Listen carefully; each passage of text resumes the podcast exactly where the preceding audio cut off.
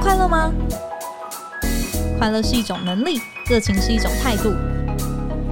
欢迎收听《快乐工作人》，陪你畅聊工作与生活、商管与学习。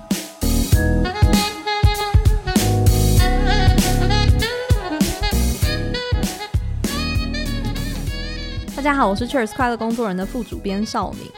今天呢，在节目开始之前呢，有一个好消息想要分享给我们还在读书的朋友们。天下杂志呢推出了知识伴你九九学生方案，那你可以用每个月九十九元，诶，这相当于三点三折的超优惠价格，就可以阅读全站的文章。那从现在开始呢，培养最前瞻的一些观点哦。心动的朋友们呢，欢迎到下方的资讯栏来了解更多。回到今天的这个主题哦，我想要跟大家聊一聊前阵子有一个很令人羡慕的新闻哦，在美国呢，有一位工程师，他就分享到，他每一年有三百天都在游轮上面远端工作，而且呢，花费居然跟他在佛罗里达州租一套公寓的租金，然后再加上那个垃圾处理的费用服务哦，是差不多的。我想在疫情之下呢，很多的听众朋友也都有体会过远端工作，但是呢，要做到完全的这个数位游牧，比如说，诶，我以后就人在那个夏威夷主持这个 podcast 节目，听起来好像也是很梦幻的一种生活，但是它真的可能实现吗？今天我们邀请到一位可以说是。资深的呃游牧工作者哦，他从十年前就移居欧洲，那跟先生一起带着两个孩子旅居过德国、意大利、葡萄牙、法国和西班牙。那今天也跟我们在相差六个小时的时区的瓦伦西亚和我们连线哦，分享数位游牧的苦与乐。他就是跨国的食品代理与经销公司欢庆国际的创办人凯若 Carol，欢迎 Carol。嗨，Hello，Hello，Deborah，还有所有 Cheers 的听众朋友，大家好，我是凯若。Hello，凯若。哎，刚刚提到这个数位游牧的新的新闻啊，其实有越来越多类似的案例出来哦。其实大家听到数位游牧啊，脑袋里面都会有蛮美好的一个想象，哎，好像出来就是找一个咖啡厅，有一个插座，然后可以每天在看着很美的风景啊，然后听着异国的这个风情，然后工作。从凯若你自己过去十年的这个经验来看呢，有哪一些挑战是一般人这个美好的泡泡没有看到的？OK，我其实啊，倒没有想过自己会走上这条路。我其实一开始创业，二十年前我就创业了。啊，姐姐比较大一点，我 二十年前就开始创业。那那个时候其实没有所谓的数位游牧族那么多，是因为当时的网络还要拨接上网，所以其实当时啊，如果说我呃旅行的时候还要 check email 的话，我要跑到什么商务中心，大家记得这种东西，oh. 对不对？以前都要旅馆要有个商务中心，然后呢，你要跑到那里去赶快收信。啊、那就是我创业前几年的生活。那当然，就随着这个科技的进步啦，然后就开始有了笔记型电脑啊，开始有了无线上网啊，甚至有这个智慧型手机呀、啊。那慢慢的，我就发现，哎，真的自己到哪里都可以工作。可是我那个时候没有想过说，全部的时间都让我自己来决定，因为当时我我已经是个妈妈了嘛，所以我就想说，哎，那很正常，就是我只是工作的这个时间和空间比较自由一点而已。好，可是后来就因为一个因缘际会，就是我我们就搬到了德国去以后，我就觉得说，其实哎，真的很没有影响太大哎。到我去德国之前，我去那个马尔地夫度假，然后那个时候我就在马尔代夫那个度假村外面的海上，我就发现还有 WiFi 讯号，知道吗？然后我就跟我跟我老公说。哎，那我们真的可以搬来这里哎，因为我们的工作就的确是只要有网络就可以做啊。好，那当然没有搬到马尔地夫，对，我们还是 还是要有一些现实的考量。但是呢，在当时就是真的开启我这样子 unlock 我一个想法，就是其实真正的如果说我可以选择的话，我会去到哪里？对，OK，那因为我们家里面是我们就有两个小孩嘛，所以我我并没有办法一直都在路上。嗯，那所以我们就想说，我们就找一个地方自己喜欢的地方，然后呢，我们就可以就是偶尔的时间，比如说有一些比较长的假期，然后最好就是可以有两个礼拜以上这样子，然后我们就可以到各个不同的地方去看。那也就很幸运的，因为我们就在欧洲嘛，所以就很多的时间就可以在欧洲不同地方跑这样子。那其实刚刚 Deborah 你讲到就说，嗯，数位游牧的生活好像听起来很美好，但它有没有哪一些挑战是没有想到？其实我觉得大部分人听到数位游牧的时候会 focus 在工作上，也就是说，怎么样让我的工作可以到处走，对不对？可是以现在的这个社会来说，这个部分不是最难的。我觉得大部分的工作都越来越数位化，也越来越 remote，也就是说，你可以在很多地方都做这件事情。可是我觉得，是不是在生活上面大家准备好？也就是说，啊、呃，其实，在不同的国家生活有很多的挑战的。嗯，对你来说，一路上这样子也搬过几个地方，最困难的事情是什么？嗯、其实我觉得讲到最后哦，作为游牧人要快乐，其实他必须要能够有一个认知，就是他是谁，然后他如何把自己的生活过得好。哇，要这么灵魂拷问式的，很灵魂，很灵魂。为什么？因为很多人都以为说，你只要搬到一个各方面都很好，比如说你刚刚提到夏威夷，对啊，或者是游游轮，OK，很多人都会觉得说，如果说这样的话，我就会快乐了。可是你会发现，不容易快乐的人都不会快乐，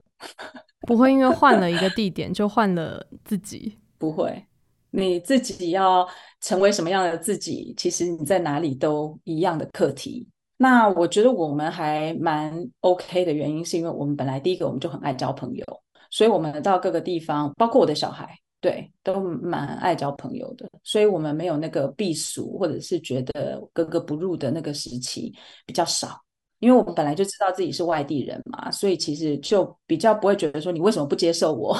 这样子的想法，对。我们可能也没什么受害者的心态，所以也比较不会觉得说有什么种族歧视啊，这个歧视，这个歧视啊，都比较少。那再来的话，就是我们还蛮容易自己找乐子的，所以意思是我每天都会去想说，诶，有没有什么新的餐厅没有去吃过？有没有什么新的地方没有去玩过？对，那所以用这样子的心态，其实我我在台湾也是这样子过日子。我也是常常去找 新的东西玩，然后常常去跟新的朋友认识，所以我在台湾也过得很开心。对，我在德国也过得蛮好的，但是就是德国天气太差，所以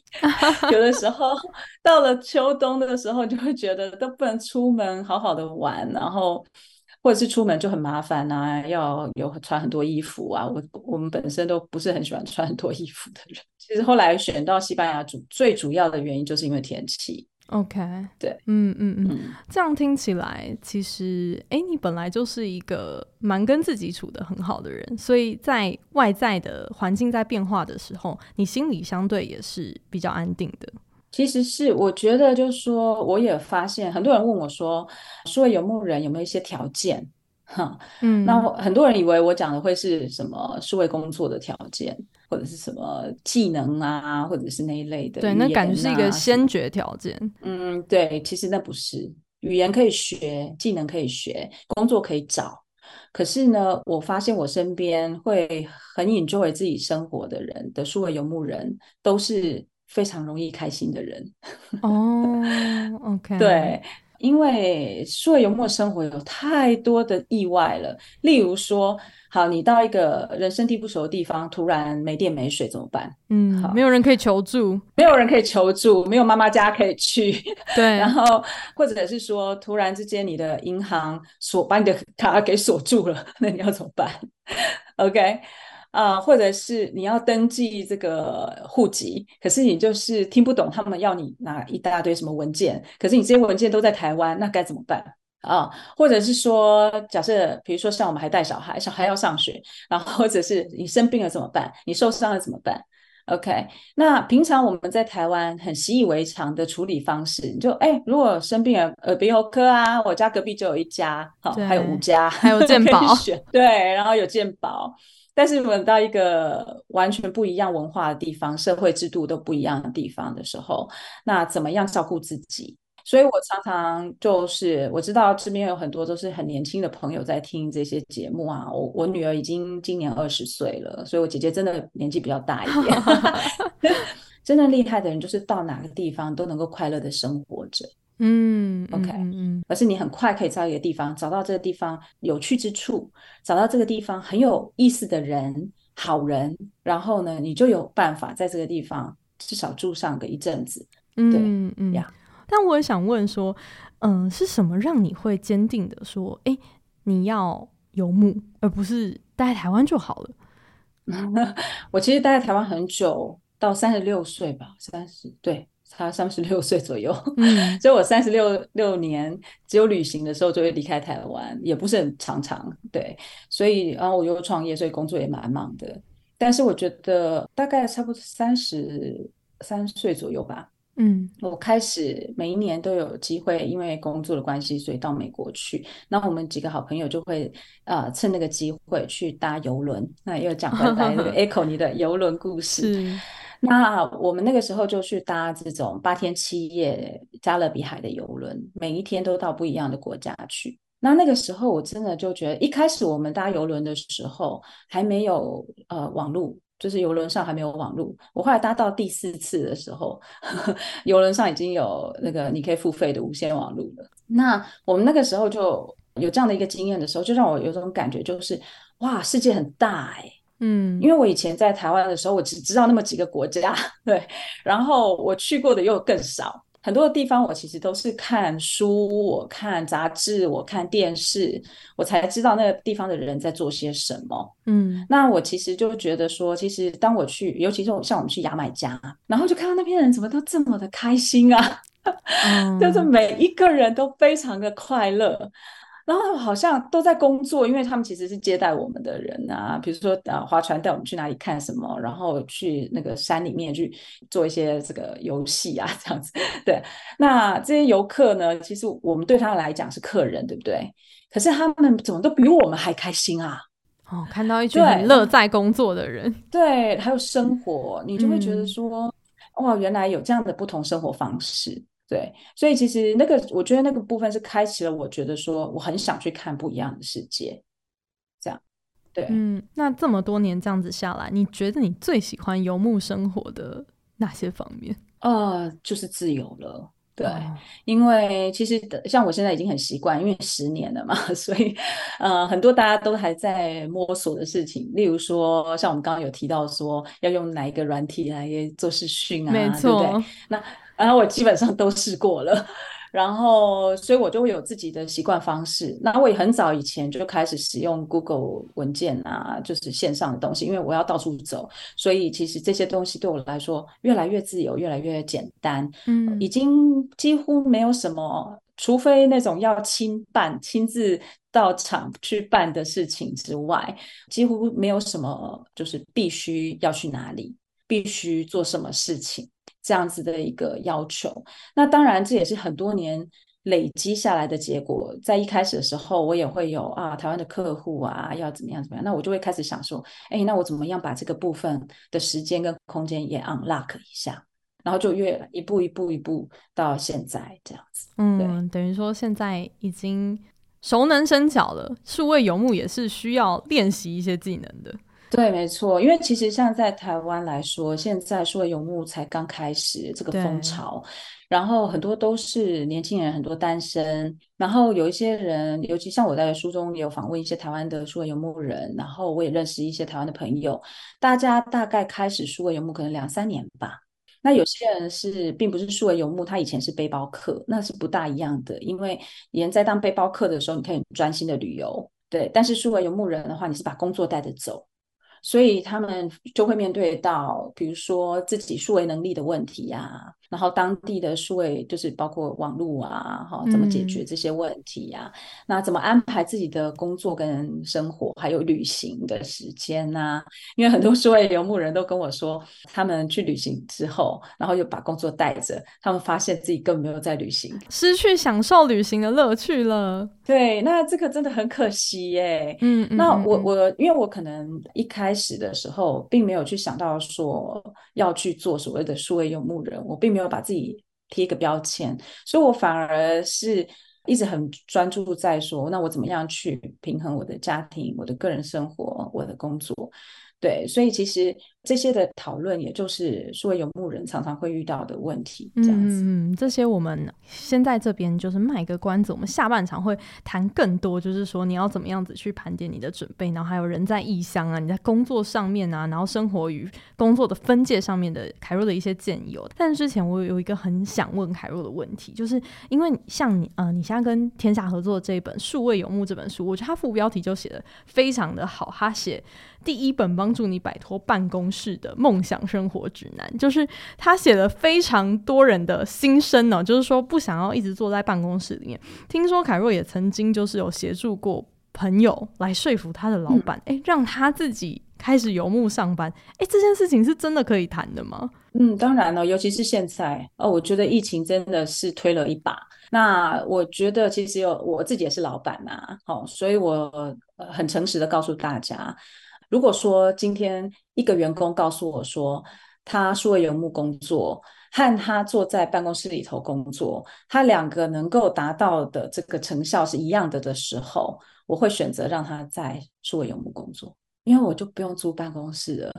哦，我办公室的座位可以减少很多，水电也可以省了。对，大家没有发现现在的办公室少了很多吗？嗯，对啊，呃，房地产也做了很大的变化。那当然还是有很多很传统的公司，他们不愿意接受员工的这个数位游牧的工作，或者是有一些工作是没办法的。例如说银行好了，你行员就要坐在前面，可是他们其实分行也减少很多嘛。为什么？因为大家这边现在都用网络银行啦，所以其实这些的风潮其实是一直在有的。那对于老板来讲，他就会去评估说。如果你这个人能够都达成一样的工作效能或成果，那可是你又不需要花那么多的固定成本的话，那当然欢迎你。嗯，所以我觉得一个很重要，我都会去提醒我这些的朋友怎么跟老板谈。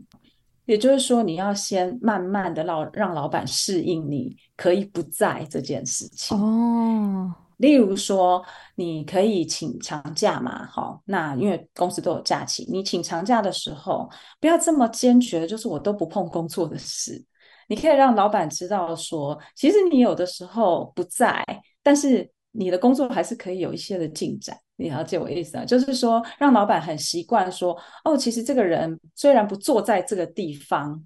但是他其实还在想着公司的事，诶，他其实还有一点在呃运作，诶，那其实到后面老板的想法其实都会是，那如果你可以有一样的工作效能，那 why not？嗯，所以可能可以开始跟老板，诶，先不用争取完全的远端工作，嗯、可能一周一天开始，慢慢让他习惯你不坐在他面前，但是电话会接，然后该做的事情也都有准时做出来。所以跟老板培养那个互信，还有那个安全感，应该是去谈这件事情很大的一个前提哦。对，不过当然我也会先去问这个人，就是说你想要做这件事情，你是真的很希望留在这家公司吗？还是说其实你很希望说能够换个工作也可以？为什么？因为如果 你要那么认真的去沟通这件事情，然后还要说服老板，还有什么的，可是其实你根本不会想要在这间公司留的很久，嗯、你根本很讨厌你的工作，嗯、何必呢？对对，就也不用硬要磨游牧，还有很多选择。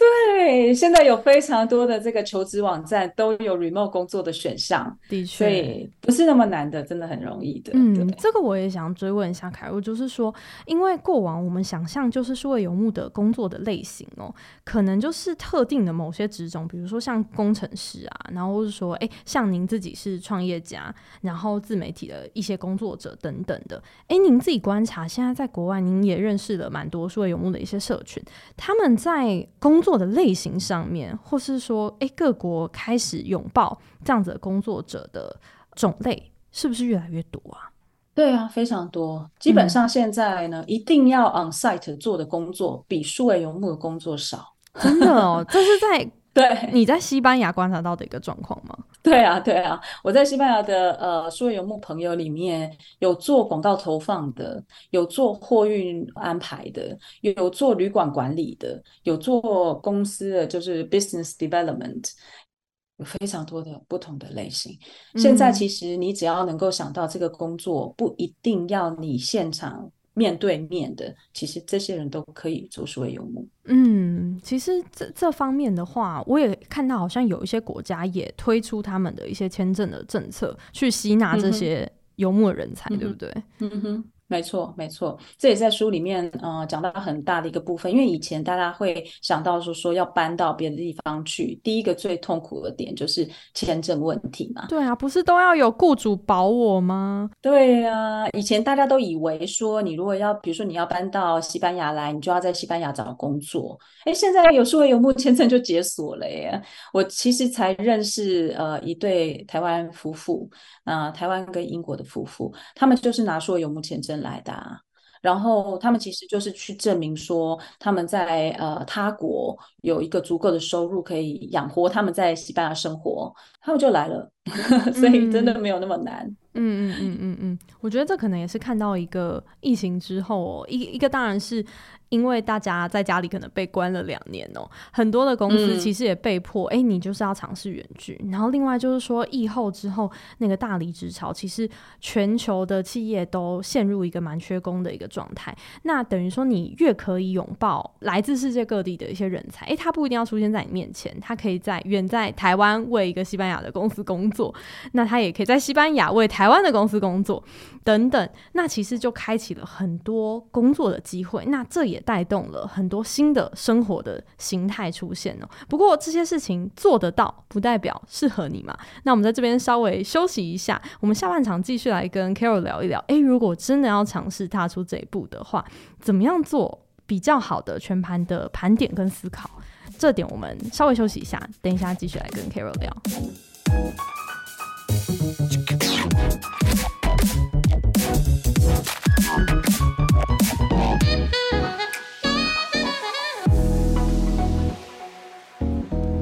欢迎回来。哎，接下来想要请教凯若，就是在评估自己能不能做这件事情的时候，都会先想工作可不可以？但是其实，在生活上啊，嗯、不管是哎缴税的问题啊、搬家的问题啊、嗯、等等这些，你有没有一些事先可以提醒我们听众朋友？诶，其实要做这方面的一些盘点。嗯，OK。例如说，如果你是去所谓的第一世界国家，嗯，那其实有很多东西都被照顾得好好的，但是它就是比较贵嘛。对，那如果说要到比较，就是说第三世界国家的话，那你可能就要考虑比较多，就是那医疗的状况怎么样，安全如何等等的。对，所以每个人喜欢的数位游牧方式会不一样。呃，有一些人他是很喜欢去没有人去过的地方啊，那那些地方真的挑战就很大，因为没有人去过，所以也没有什么人可以帮你啊，也没有什么太多的资讯分享，但是它的那个探索性就很高。那我就非常衷心建议大家，趁年轻没有小孩的时候赶快去吧。这也是了解自己的一个过程啊，不然之后如果你真的要做数位游牧，你要举家大小跟着你一起游牧，那个试验的成本就高了很多。对，所以像我们的话，就是因为医疗的关系，我我曾经有几次在旅行的过程当中，就小朋友生病或者是受伤，对，所以为什么我们都不会去选择没有现代医疗的地方？对，所以就是我觉得后来我们也因为这样子，所以也就开始删去法，有些地方我们就不用考虑这样子，那也挺好的。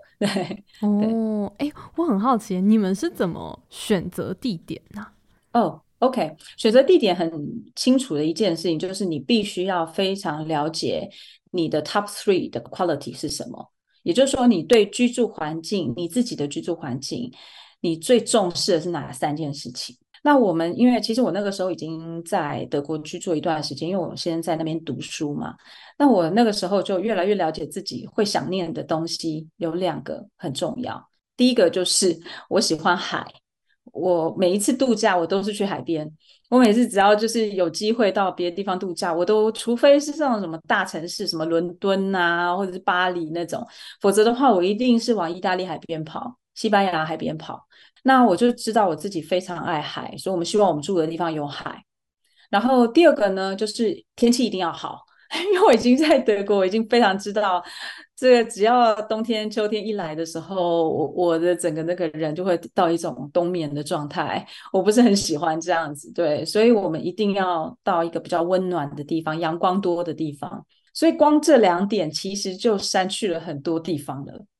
好，然后再加上，因为我们有第三个条件，是因为我们是父母亲。所以，我们一定要选，就像刚刚说的，适合孩子的医疗要好，教育不能太差。对，就是像这些的，就是所谓客观条件，是我们没有办法有钱就去处理掉的。比如说，你没有办法说有钱就让这个地方都充满阳光吧，不行吗？可是你如果说今天赚了一些钱的话，你可以的确。到某个地方买一个比较好的房子，或者是租的一个比较好的地方，那你的生活环境会比较好，没错。但是有些地东西，像它靠不靠海这件事情，就不是我们可以决定的。嗯，对。但这也是游牧的好处啊，就是等于说你可以换得一些用钱再多的钱你都买不到的一个环境，或是一个适合你的地方。对对，所以有很多人以为说我们住在欧洲一定是什么非富即贵啊，大家想太多了，不是的。因为尤其在瓦伦西亚，真的大家如果知道它的房价的话，很多人都要来了吧？哦，真的吗？怎么说？大概台湾的三分之二到一半吧。对啊，哦、房价。那所以就是我觉得说整体来讲，你用如果用一样的收入，你选择一个可以让你生活的比较舒适的地方，那其实也不错。对，那只是说他的痛苦点在于说，像我的话就是离家很远嘛，我的爸爸妈妈都在台湾，那离家很远。但是因为我们之前其实就在德国，所以其实大家也都习惯了。对，嗯，所以我觉得像是这个都是每一个抉择，它都是有好有坏。那那有对于有些人来讲，他是觉得绝对不能够离开他的家乡太远。那我觉得那也很好啊。那你也可以就是试试看去台东啊、花莲啊、台南啊。我很多朋友也是 对啊，岛内游牧嘛，先从岛内游牧开始做起。对 对，对，那有些人他就是不要，他就是不想要离开亚洲，因为他就觉得就是他就是喜欢亚洲。我有一些的这个西方的朋友，他们一到亚洲之后就不回西方了。对，所以每个人是不是喜欢的都不一样，没有好坏，也不需要去说呃为什么这个人这样这样那样选择，而是说你你自己是不是在过一个你自己喜欢的生活方式，这我觉得是比较重要。嗯嗯嗯。对。不过有一个很现实的问题，就是说很多人说见面三分情嘛，那如果有很多工作上面的一些专业的人脉啊，然后或者说我需要去开拓一些业务，哎，可是我人就是在一个非常遥远的地方。我要做这件事情上有没有什么样子的一些诀窍？嗯，哎，这是有的。我已经离开台湾十年，可是我的事业都在台湾，所以意思是我的客户、我的厂商，然后我的合作伙伴全部都在台湾。对，那所以其实我觉得有一个最大关键就是你要很主动，你就是不要等着人家来问候你好不好，然后你在做什么，或是你的工作进度怎么样。像我其实都会蛮主动，让所有的人知道我的状况。你怎么做啊？就是比如说，第一个事情是我那时候一到德国没多久，我就开了我自己的 这个粉专。那那个粉专其实一开始的用意其实只有报平安，嗯、就是把我 在这边的生活让比较多人知道，因为我没有办法一个一个去告诉大家我现在在干嘛。对啊。嗯，那以前的话就是也没有像现在一样那个个人的页面还可以被 follow，以前没有这种嘛，那就我以前就是弄一个粉砖，然后让啊、亲朋好友们都知道我在干嘛这样。那后来就慢慢发现，就是说除了这样子之外，我还可以主动去关心我的朋友在做什么，然后我现在场上他们发展的怎么样，所以我也开始我就 follow 了蛮多人的，我就去关心，比如说最近谁的孩子生病了，他一定会收到我的讯息或者是留言。嗯，那所以，我很多朋友都说，我虽然人在国外那么远，可是他们觉得我反而比他们在台湾的朋友更知道他们的状况。嗯，对，因为更主动的去伸出那只那一双手。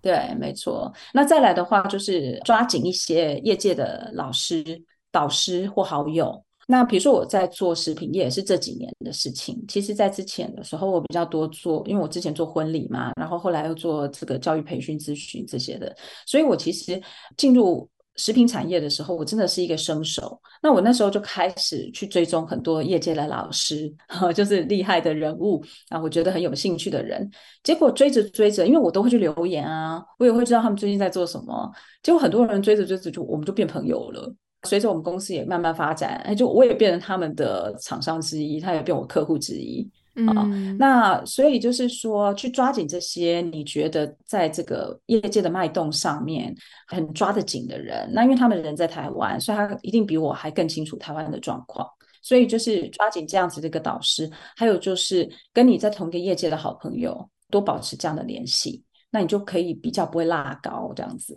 嗯嗯嗯嗯，哇，这个也是真的是要社群时代，然后网络时代，大家已经够习惯。这样子的一种互动的方式，嗯、才能够做到、欸。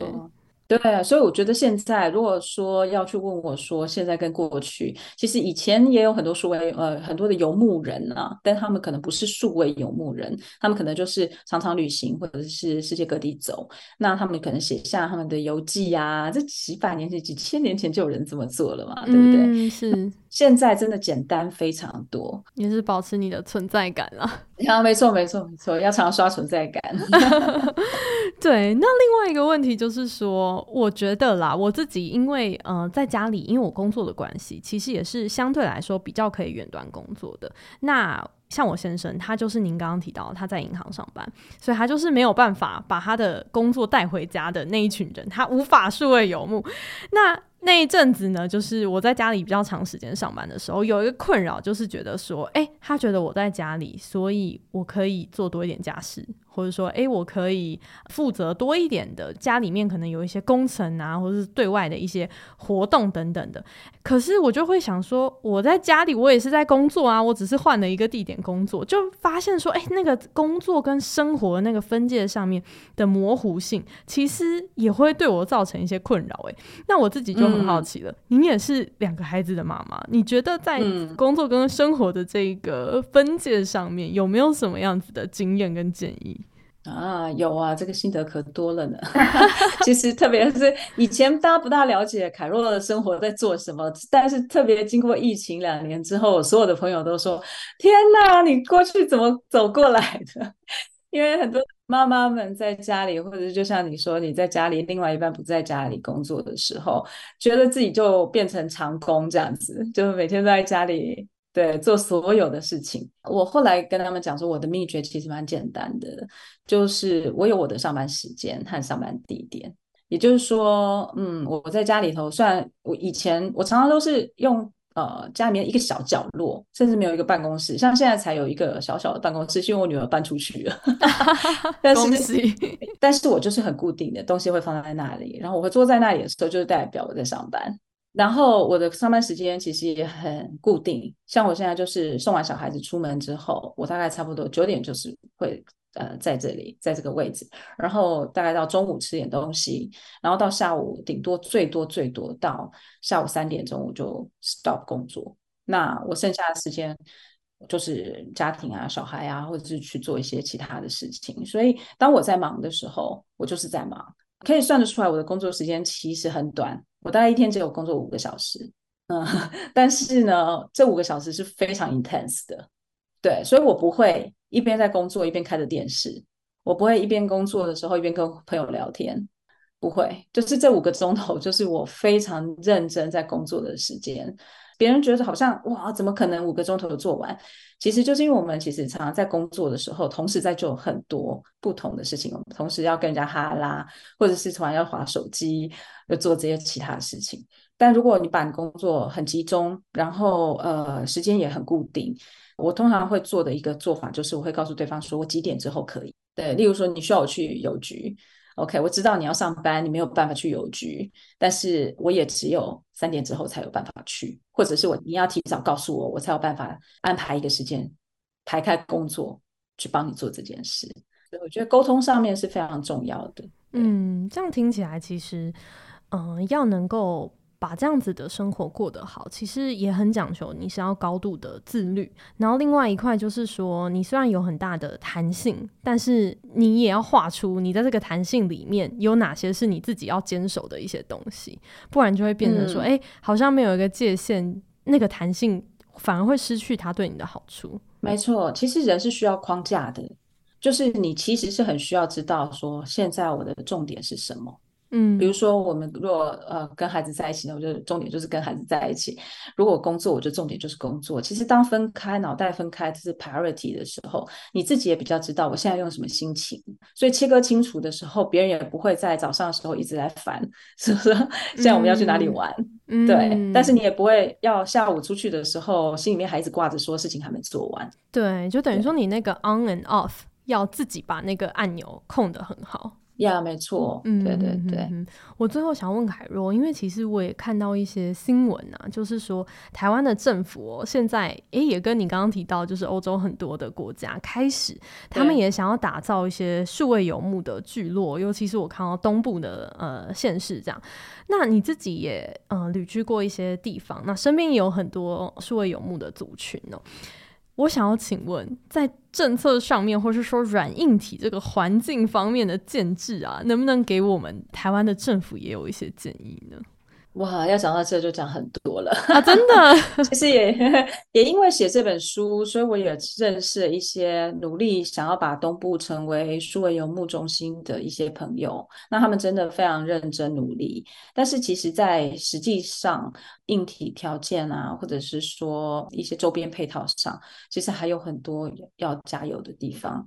当一个数位游牧人要到一个地方去的时候，他通常是有一个目的性的。为什么要去这里？为什么他选择这里？对，好，所以我们都会认为说，只要风景美就好了嘛。其实不只是这样，很多人其实他是喜欢体验当地文化，啊，他喜欢去和当地人接触交流，然后他可以有一个这种异国的体验。嗯，但是现实很遗憾的就是，当我们跑到东部去的时候，或是去一些比较偏远的地方。基本上，他光要生活，对这个数位游牧人来说，就是有一个很大的挑战。他要找到可以让他短期居住的地方，这是第一个。然后，这个地方的条件还不能太差，因为通常有能力到处这样子跑的人，又不是背包客而已的话，他通常会对他的生活有一定程度的要求，至少要干净、要安全，然后要有网路，要有。网路要有 非常快的网路，是